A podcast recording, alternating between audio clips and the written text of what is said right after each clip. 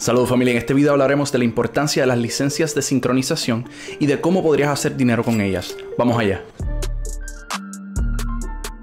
Las licencias de sincronización son licencias que se otorgan para reproducir música con imágenes en movimiento simultáneamente. Algunos ejemplos de lo anterior son videos, películas, programas de televisión, presentaciones o videojuegos. Por lo tanto, cada vez que escuches una canción conocida en un show de Netflix, es muy probable que los propietarios de los derechos de esa canción le otorgaron una licencia de sincronización a los productores del show. ¿Cómo son las cuotas o los precios para otorgar licencias de sincronización?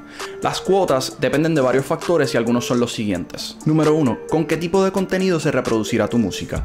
Seguramente harías más dinero si tu música se reproduce en una película de alto presupuesto en lugar de que se reproduzca en un comercial corto que se transmita en un canal de televisión promedio. Número 2. ¿Cuán famosas son tus canciones? Un equipo de producción probablemente te pagaría mucho más por una licencia de sincronización para un comercial si tu canción es famosa. Esto ya que podría brindarle mayor alcance a su producto o servicio. Y número 3. ¿Cuánto tiempo y cómo se utilizarán tus canciones? Este factor es sumamente importante ya que si tu canción se va a reproducir completa o en escenas importantes de una película, tu compensación debería ser mayor. Antes de continuar, te invito a que pases por nuestra tienda en sidlopr.com, ya que tenemos contratos, split sheets y otros documentos que podrían ayudarte con tu carrera musical. ¿Cómo hacer dinero con las licencias de sincronización? Para generar dinero con estas licencias, primero debes conseguir un contacto que te ponga en posición de negociar un acuerdo con el equipo de producción de algún proyecto audiovisual. Las personas indicadas para contactar típicamente tienen el título de supervisor o director musical. El trabajo de estas personas consiste en realizar todas las gestiones para conseguir la música y las licencias necesarias para determinado proyecto. Son ellos quienes conocen el tono que el equipo de producción quiere transmitir a través de su contenido. Además, son ellos quienes van a negociar contigo en la eventualidad de que estén interesados en tu música. ¿Cómo identificar y comunicarse con un supervisor musical? Puedes comenzar por suscribirte a una base de datos en línea de información sobre películas, programas de televisión, videojuegos y contenido audiovisual en general.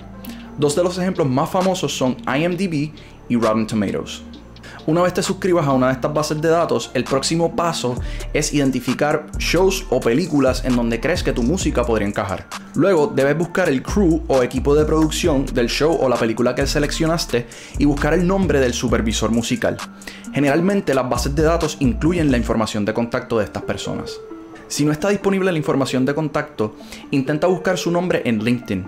LinkedIn es excelente herramienta para conectar con profesionales de la industria de la música. Finalmente, envíale un correo electrónico o un mensaje y explícale por qué la producción de su show o película estaría incompleta sin tu música. Recuerda que los supervisores musicales reciben gran cantidad de mensajes y correos electrónicos, así que tu mensaje debe ser creativo, profesional y genuino para que le den una oportunidad a tu música. Bueno familia, si aprendiste algo con este video, déjanos un like, suscríbete a nuestro canal y compártelo con tus amigos para que ellos aprendan lo que tú aprendiste hoy. Además, reitero que pases por nuestra tienda en silopr.com ya que tenemos contratos, split sheets y otros documentos que podrían ayudarte con tu carrera musical. Además, si quieres representar nuestra comunidad con una camiseta como la mía, pasa por nuestra tienda de mercancía que está disponible en la descripción. Hasta la próxima.